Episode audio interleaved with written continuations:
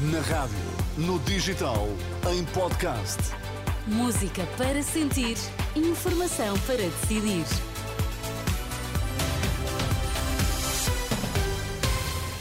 Notícias para ouvir agora na Renascença. Começamos pelos títulos em destaque a esta hora. Boa noite. Detidos por suspeita da corrupção na Madeira começam a ser ouvidos esta quarta-feira. Para já, não há perigo de ruptura de estoques, garantem os distribuidores, apesar dos bloqueios em França.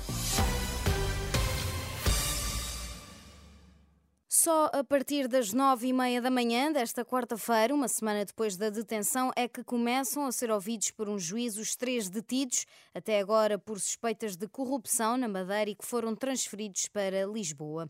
O juiz só esta terça terminou a leitura do despacho de indiciação e o advogado Paulo Sai Cunha acha que os arguídos já estão há demasiados dias à espera de serem ouvidos. Uma vez que, fazendo as contas, o período de 48 horas que a lei prescreve para o início do interrogatório, não é apresentação, é início do interrogatório, já foi multiplicado por 3.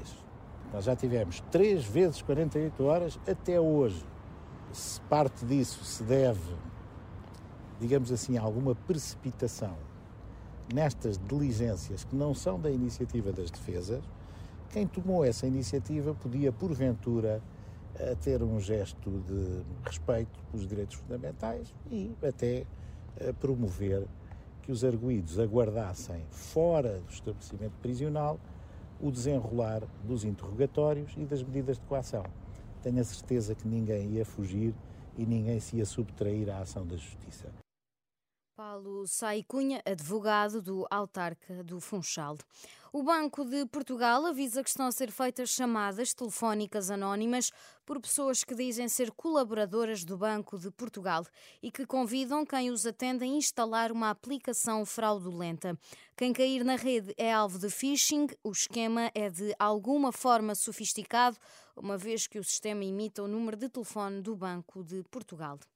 Os protestos de elementos da PSP e GNR voltam esta quarta-feira, continuam a exigir um suplemento idêntico ao atribuído à Judiciária. O protesto está marcado para as 5 e meia da tarde no Largo, do, do, aliás, no Largo 1 de Dezembro, no Porto. Os agricultores franceses prometem pressionar ainda mais o governo de Paris. Isto apesar das promessas do executivo de que pretende lutar contra a concorrência desleal entre países, limitar produtos importados da Ucrânia e ter mão pesada com a grande distribuição se não pagar aos agricultores a retribuição justa pelo que produzem. Por cá, a Associação de Empresas de Distribuição envia uma mensagem de tranquilidade aos consumidores para já, o bloqueio dos agricultores em França não está a prejudicar o mercado dos bens alimentares em Portugal. Nós não temos uma grande dependência de produtos eh, franceses. Uh, e, portanto, nesse sentido, não estamos a, não estamos a ter, uh, neste momento, nenhum tipo de quebra ou, uh, ou, ou, alguma ruptura de produtos, precisamente porque não há uma grande dependência do mercado francês. Mas há que reconhecer que a situação, se se mantiver, eh, tem relevância, por exemplo, para, para a agricultura nacional no que diz respeito às exportações.